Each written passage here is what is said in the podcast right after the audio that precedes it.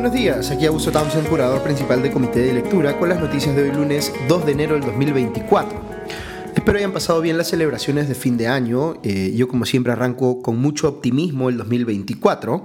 no porque vislumbre algún cambio externo que vaya a modificar eh, significativamente nuestro panorama, sino porque, como siempre les digo, eh, el optimismo no es la consecuencia de saber que algo bueno va a pasar indefectiblemente, sino que es la capacidad que uno tiene de imaginar ese futuro mejor y trabajar en lograrlo lo que habilita el optimismo no es la buena fortuna, sino nuestra capacidad de agencia, el saber que nosotros mismos podemos ser agentes de cambio, que, eh, eh, del cambio que queremos ver. Ese es el tipo de optimismo que necesitamos para empezar el año, no el que nos hace esperar pasivamente que las cosas se den por eh, suerte, sino el que nos lleva a la acción para contribuir nosotros mismos a crear ese futuro que anhelamos. Voy a empezar esta mañana con algunas noticias del frente internacional que ha estado más movido que el local en este cambio de año. Hubo un terremoto relativamente importante en Japón de 7.6 grados eh, y con epicentro en la península de Noto, que ha cobrado la vida de al menos 30 eh, personas, según veo en RPP y que activó por 18 horas una alerta de tsunami que fue luego eh, levantada. Esto trajo reminiscencias del terremoto y posterior tsunami de marzo del 2011 que, como recordarán, generó un problema enorme en la planta nuclear de Fukushima. Eh, el sismo de aquella vez fue mucho mayor en intensidad, cerca de 9 grados. Hay que recordar aquí que la escala que mide los sismos no es lineal sino logarítmica, es decir, que crece exponencialmente. Por tanto, la diferencia entre un sismo de 7 y uno de 9 grados es muchísimo mayor que la diferencia entre un sismo de 5 y uno de 7 grados. Afortunadamente, eh, el que acaba de ocurrir en Japón ha sido un sismo fuerte, pero dentro de todo bastante menor que el del 2011. Igual hay que lamentar, por supuesto, la pérdida de vidas. Otra noticia que sí me ha dejado muy asombrado es que en Corea del Sur, eh, Lee Jae-myung, el líder del Partido Democrático, que es actualmente la oposición al gobierno, eh, fue apuñalado en el cuello mientras participaba en un evento en el terreno donde se eh, construirá el nuevo aeropuerto de Busan. El atacante fue inmediatamente apresado y Lee fue llevado de emergencia al hospital más cercano con pronóstico reservado. No se conocen los motivos del ataque. El presidente surcoreano Yoon Suk Yeol condenó inmediatamente lo acontecido y exigió que se investigue a fondo, según leo en el comercio. Ha habido, eh, por otro lado, mucha eh, conmoción por la muerte del actor Lee Sung Kyun, recordado por eh, su papel en la película ganadora del Oscar Parásitos, en un incidente aparentemente relacionado al consumo de drogas. Corea del Sur tiene una regulación muy estricta respecto del consumo de drogas y Lee estaba siendo investigado por ello, lo que ha llevado a algunos a pensar que podría haber decidido él mismo eh, quitarse la vida debido al escándalo asociado. Eh, yo considero, por supuesto, que el consumo de drogas es un problema muy grande a nivel mundial que genera además eh, una repercusión en términos de criminalidad muy importante en países productores como el Perú pero creo que el exceso de penalización y la estigmatización de los adictos tampoco ayuda. Las sociedades tienen que enfrentar el problema del consumo desde la empatía con, antes que desde el desprecio hacia quienes tienen pues, problemas de adicción. Y la tercera noticia internacional que quería mencionarles es que la Corte Suprema de Israel acaba de tirarse abajo, según leo en la BBC, la propuesta de reforma judicial que había presentado el gobierno de Benjamin Netanyahu y que buscaba debilitar el control que puede hacer el Poder Judicial eh, de los actos del Poder Ejecutivo. Distinto a la gran mayoría de países del Medio Oriente, Israel se considera una democracia, pero esta reforma impulsada por Netanyahu iba claramente en sentido de eh, vulnerar el principio de separación de poderes y, a mi criterio, ha hecho bien la Corte Suprema israelí en eh, revocarla. Recordemos que antes de los ataques terroristas de Hamas de octubre del año pasado, había ya en Israel protestas masivas contra el gobierno de Netanyahu por este tema en particular. Eh, voy a conectar esta noticia con una eh, propuesta que se ha eh, presentado en el Congreso peruano, cuyo autor es el parlamentario Roberto Quiabra de Alianza para el Progreso. Lo que está planteando Quiabra es una reforma constitucional para que ya no sea la Junta Nacional de Justicia, sino el Congreso mismo el que pueda destituir a jueces y fiscales. Esto, debo decir, es completamente descabellado significaría ir en contra de nuestro diseño constitucional que busca deliberadamente poner la responsabilidad del nombramiento, evaluación y eventual sanción de los jueces y fiscales en un organismo constitucionalmente autónomo, como la Junta Nacional de Justicia, para evitar justamente que estas decisiones se tomen sobre la base de criterios político-partidarios. Eh, el Congreso sí participa de forma indirecta en esto, porque es dicho poder del Estado al que le toca nombrar a los miembros de la Junta Nacional de Justicia y los puede destituir si eh, incurren en falta grave, como sabemos pero el día a día de la evaluación y la eventual sanción de los jueces y fiscales la, eh, la, realiza este organismo constitucionalmente autónomo, que es la Junta Nacional de Justicia, en base a criterios que deben ser estrictamente técnicos y no políticos, porque es así como asegura, digamos, la eh, independencia funcional de los jueces y fiscales. Si se pone eh, en mano del Congreso la posibilidad de, destituir en cualquier momento a jueces y fiscales, básicamente estaríamos asumiendo que no queremos que exista autonomía e independencia de los operadores de justicia y que queremos que sean más bien controlados por el poder político de turno en el Congreso. De todas las iniciativas eh, cuestionables que aparecen pues con cierta frecuencia en el Congreso de la República, yo les diría que esta es una de las más eh, peligrosas. Ok, menciono unas noticias más del Frente Judicial antes de entrar a la reflexión del día. Eh, bien al inicio de este nuevo año, eh, el 9 de enero concretamente, la Sala Penal Permanente de la Corte Suprema va a tener que resolver una apelación presentada por Kenji Fujimori en el caso de la eh, compra de votos por parte del gobierno de Pedro Pablo Kuczynski, en el que ya se le impuso a Fujimori una sentencia en primera instancia de cuatro años y seis meses por el delito de tráfico de influencias. Este es el caso en el que Kenji Fujimori supuestamente intercambió votos en el Congreso por el indulto presidencial de Kuczynski a su padre, Alberto Fujimori. La Fiscalía, por su parte, ha pedido aumentar la pena a seis años y seis meses, tanto para Fujimori como para el ex congresista Guillermo Bocángel y a seis años para el ex congresista Bienvenido Ramiro, eh, Ramírez, todos miembros del grupo parlamentario conocido en aquel momento como los Avengers. El resultado de esta apelación, si es eh, desfavorable para Kenji Fujimori, podría ser que esta sanción que se le ha impuesto se convierta pues ahora sí en eh, cárcel efectiva. La República, en tanto, advierte que Alejandro Toledo será probablemente el primer presidente en recibir una condena judicial en el marco del caso Lavajato durante este año. Por otro lado, veo esta mañana una nota en el comercio con testimonios de los familiares de los policías que fueron asesinados en el llamado Andahuaylazo, la eh, asonada eh, contra el gobierno de Alejandro Toledo, que eh, protagonizó Antauro Mal hace 19 años y por la cual fue condenado por homicidio, secuestro y rebelión. Los eh, deudos eh, de esos policías reclaman que Humala esté ahora en libertad, constituyendo su partido político y todo, sin haber pagado el íntegro de la reparación civil que se le impuso. de hecho, tiene que pagarle poco más de un millón de soles a los herederos legales de los policías fallecidos y no ha pagado, entiendo, ni un sol. Ok, hasta aquí las noticias de hoy, pero quisiera aprovechar algunos minutos para compartirles una reflexión especial a propósito de una polémica que se ha generado por una eh, columna del politólogo Alberto Vergara en el diario El País de España, publicada a inicios de diciembre pasado. Eh, a propósito del aniversario del golpe de Estado de Pedro Castillo, que Vergara calificó como el más estúpido de la historia nacional. Eh, a la cual eh, ha respondido, eh, digamos, en una nueva columna el presidente ejecutivo de Ipsos Perú, Alfredo Torres, en este nuevo artículo publicado este último fin de semana en Perú 21. Vergara decía en su columna que el Perú es, abro comillas, el insólito caso del país que seguía siendo democrático sin que nadie lo desee, cierro comillas. Esta es una exageración que se hace para fines retóricos, porque obviamente hay eh, en el Perú personas que sí quieren que haya democracia. Lo que quiere Vergara de forma efectista es transmitir que son muy pocas esas personas. Eh, y sí hay evidencia para afirmar tal cosa, cuando uno ve las encuestas que Alfredo Torres por supuesto debe conocer muy bien, que muestran que un 80% de los peruanos está insatisfecho con la democracia. Eh, el porcentaje de compatriotas que muestra una preferencia por un gobierno, entre comillas, de mano dura, aunque resulte eh, autocrático y desconozca los derechos de los ciudadanos, eh, es muy preocupante. ¿Cómo puede uno trabajar pues, sobre la asunción de que la democracia peruana puede sobrevivir cuando la aprobación ciudadana del gobierno y del Congreso están en un solo dígito? Cuando la gente se trepa muy fácilmente al pedido de, entre comillas, que se vayan todos y no se hacen mucho problema si eso implica, por ejemplo, el cierre del Congreso. Repito, Vergara exagera para efectos retóricos, pero no le falta evidencia cuando da a entender que la democracia peruana está pegada con babas y que no parece existir un porcentaje mínimamente relevante de la sociedad peruana dispuesto a salir a defenderla. Eh, en lo personal, esa es una de las cosas que más me duele reconocer de la sociedad peruana, pero es verdad, hay una apatía enorme hacia la política y hacia la defensa de la democracia y vienen surgiendo también de manera muy preocupante y desde distintos espacios del espectro ideológico discursos que rechazan componentes o valores básicos que debe tener cualquier democracia.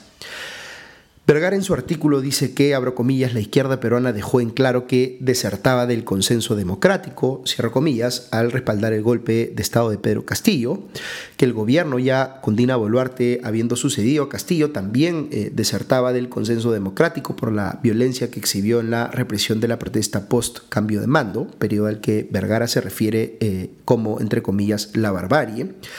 que el Congreso también desertó el consenso democrático para eh, garantizar la impunidad de sus integrantes con eh, problemas judiciales y que el empresariado peruano también desertó del consenso democrático cuando, abro comillas, tras las elecciones del 2021 respaldó a la derecha peruana en la innoble e ilegal iniciativa de descarrilar la elección de Pedro Castillo invocando un fraude inexistente, cierro comillas, lo que Vergara califica como, abro comillas, un intento de golpe de Estado electoral, cierro comillas.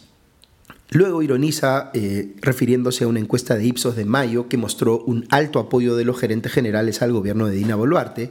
que, abro comillas, es curioso que semejante entusiasmo empresarial sea para un gobierno que ha metido al país en recesión, cierro comillas.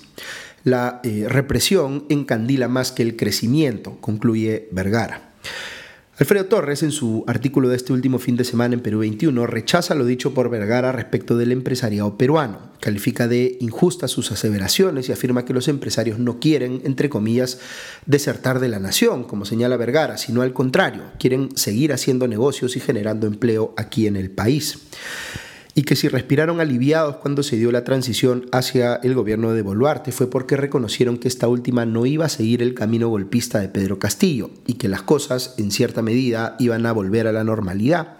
y eh, se pasaría nuevamente a creer en la importancia de la inversión privada. Eh, no alude específicamente Torres a las críticas de Vergara por eh, los excesos de represión que generaron las decenas de muertes a inicios del gobierno de Boluarte, ni por el fraudismo tras la elección de Pedro Castillo, aunque hay que decir aquí que Torres fue una de las personas que salió a decir en medios que, eh, digamos, en aquel momento, que en el análisis que hizo Ipsos no encontró evidencia de fraude electoral que pudiese determinar un resultado distinto. Luego pasa Torres a mencionar una serie de iniciativas del sector privado que buscan contribuir al fortalecimiento de la democracia peruana, tales como Perú Sostenible, Empresarios por la Educación, Capitalismo Consciente, Sistema B, Empresarios por la Integridad, Hombro a Hombro, Es Hoy, Peruanos por, eh, Peruanos, etc. Y menciona también la participación de representantes del empresariado en foros como Transparencia, Proética, Prodemocracia y la Coalición Ciudadana.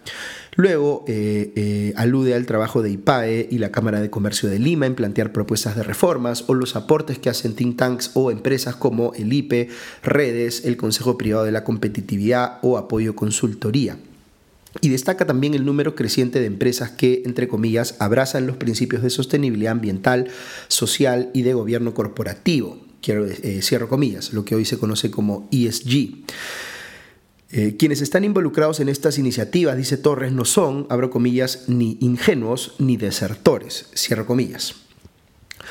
Eh, me doy por aludido respecto de este último comentario porque yo he sido eh, impulsor, he participado en los consejos directivos y he sido y sigo participando en algunas de las instituciones que cita Torres como Sistema B Perú y de hecho me siento muy honrado y satisfecho de poder hacerlo o haber podido hacerlo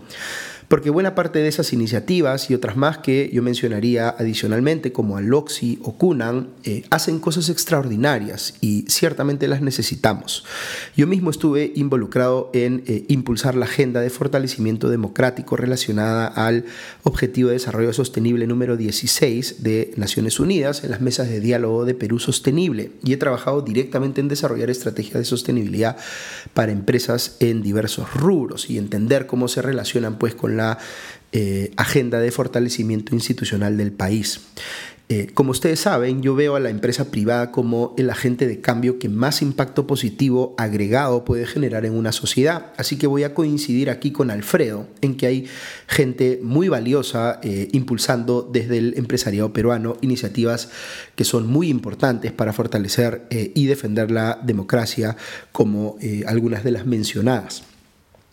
Ahora bien, fíjense lo que les voy a decir aquí porque es bien eh, relevante. Uno puede reconocer todo lo bueno que generan esas iniciativas citadas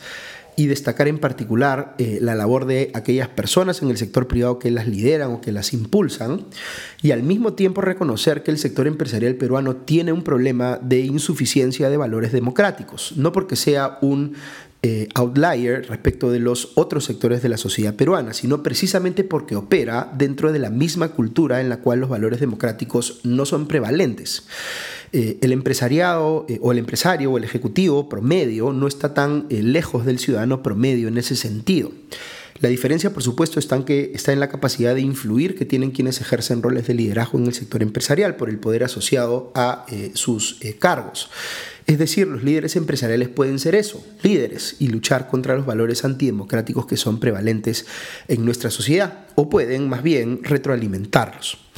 Fíjense, les voy a mencionar cinco características que para mí son vitales para decir que hay democracia en un país. Uno, elecciones libres, eh, universales y periódicas, y limpias por supuesto. Dos, separación de poderes. Tres, Estado de Derecho. Cuatro, protección de los derechos fundamentales. Y cinco, pluralismo político. Eh, un empresario o cualquier persona que respalda los resultados electorales cuando gana el candidato que le gusta, pero reclama fraude sin pruebas, cuando gana el que no le gusta, no está exhibiendo pues valores democráticos. Eh, un eh, empresario o cualquier persona que no encuentra problema en que un poder del Estado como el legislativo capture organismos constitucionalmente autónomos como la Junta Nacional de Justicia o la Defensoría del Pueblo, eh, y dice que no hay violación al principio de separación de poderes porque la Junta y la Defensoría, entre comillas, no son poderes del Estado, está mostrando pues desconocimiento de cómo funciona nuestra democracia y su sistema de pesos y contrapesos constitucionales. Un empresario o cualquier persona que respalde la propuesta de reforma de Roberto Quiabra que les mencioné ahora más temprano, que busca que el Congreso destituya a jueces y fiscales, no ha comprendido pues a cabalidad, eh, cabalidad el concepto de la autonomía de los operadores de justicia. Eh, un empresario o cualquier persona que se queje de la falta de predictibilidad para las inversiones, pero que se pasa la luz roja o que coimea al policía, no cree verdaderamente pues en el Estado de Derecho o eh, cree antojadizamente solamente cuando le conviene. Eh, un empresario o cualquier persona que justifica la represión estatal eh, con muerte de inocentes cree que los derechos humanos se pueden suspender si se trata de personas con cuya protesta uno discrepa. Y finalmente un empresario o cualquier ciudadano que cree que toda persona que piense distinto es ignorante o un idiota, que sería mejor que se largue a otro país, eh, no ha comprendido pues el valor del pluralismo político en una sociedad democrática. Estoy mostrándoles estas incongruencias utilizando como ejemplo a los empresarios, eh, ya que alrededor de ellos es la polémica entre Alberto Vergara y Alfredo Torres, pero estas incongruencias se dan de manera general en nuestra sociedad. Por eso no se trata aquí de ponerse uno en un pedestal y decir yo soy el verdadero demócrata y me toca decirles a los demás cómo deben serlo. La democracia no es pues un producto terminado, de hecho es un producto defectuoso, por definición sabemos que es así, y de hecho nadie sabe bien cómo arreglarlo pero es mucho mejor que cualquiera de las otras alternativas y eso también lo sabemos. Quedando mucho pues todavía por definir y redefinir respecto de la democracia, sí es bastante obvio que en el Perú no operamos en una sociedad donde los valores democráticos sean prevalentes. Eh, y no discutimos sobre esto eh, ni discutimos sobre por qué sí hay que defender la democracia. Esas son conversaciones que no tenemos de manera suficiente. En el empresariado peruano hay quienes creen que uno puede defender, por ejemplo, la economía de mercado sin defender necesariamente la democracia al mismo tiempo, cuando estas son, a mi criterio, dos caras de una misma moneda. Eh, o piensan que todavía se puede ganar dinero indefinidamente con la lógica del piloto automático y las cuerdas separadas entre economía y política. Eh, no se entiende pues a cabalidad que la única manera de hacer sostenible a la economía de mercado eh, en un país es que opere dentro de un sistema político que sea genuinamente democrático y que la gente lo entienda y lo valore así. No en un país pues donde tienes eh, un dígito de aprobación del poder legislativo y un dígito de aprobación del poder ejecutivo. Por tanto, las iniciativas de impacto eh, que se puedan hacer y que Alfredo Torres mencionaba en su artículo son todas muy valiosas, pero caen en saco roto si no logran de verdad que en el país haya elecciones libres, universales y periódicas, que haya separación de poderes, que haya Estado de Derecho, que haya respeto a los derechos fundamentales y que aprendamos pues a convivir pacíficamente en sociedad con personas que piensan distinto que nosotros. Necesitamos inculcar y vivir en valores eh, democráticos en nuestras casas, en los colegios de nuestros hijos, en los espacios en los que interactuamos socialmente, en lugar de quedarnos callado, que, eh, callados, que es a veces eh, lo que preferimos hacer. Eh, y por supuesto en nuestros lugares de trabajo. No se trata, como les digo, o, al menos no desde mi óptica, de solo apuntar el dedo acusador y mostrar pues la ausencia de valores, de valores de los demás. Se trata de trabajar juntos en fortalecer esos valores, en discutir lo que implican, en ir haciendo que cambien las cosas en los espacios en los que nosotros estamos para desde ahí eh, ir contribuyendo, digamos, a que cambien a nivel nacional. Yo siempre les digo que los empresarios y los ejecutivos tienen un rol importantísimo que cumplir en ese sentido y no lo digo porque quiera individualizarlos como infractores en mayor grado que el resto de la ciudadanía, ya les acabo de decir que no lo son. Eh, lo digo más bien porque sé que tienen los recursos y la capacidad de impacto para contribuir significativamente a que esto cambie. No me interesa pues quedarme en el reclamo, me interesa movilizarlos a la acción como ya se han movilizado quienes están detrás de esas iniciativas antes mencionadas. Pero falta hacer muchísimo más y debemos empezar cuando menos por reconocer, y aquí es donde eh, difiero principalmente con Alfredo, eh, aprecio mucho, pero en este caso estoy en discrepancia con él que no estamos pues ni de cerca en un estadio en el que debamos congratularnos entre nosotros o aplaudirnos por lo ya realizado. Estamos en debe. Lo que ya hemos hecho, que es valioso, necesitamos multiplicarlo por 100. Eh, ¿Cómo hacemos eso? Esa es pues la discusión que deberíamos estar teniendo. Ok, eso es todo por hoy. Que tengan un buen día y una buena semana, y sobre todo un buen inicio de año y hagamos pues que el Perú sea un país más democrático en el 2024. Un abrazo y nos escuchamos pronto. Adiós.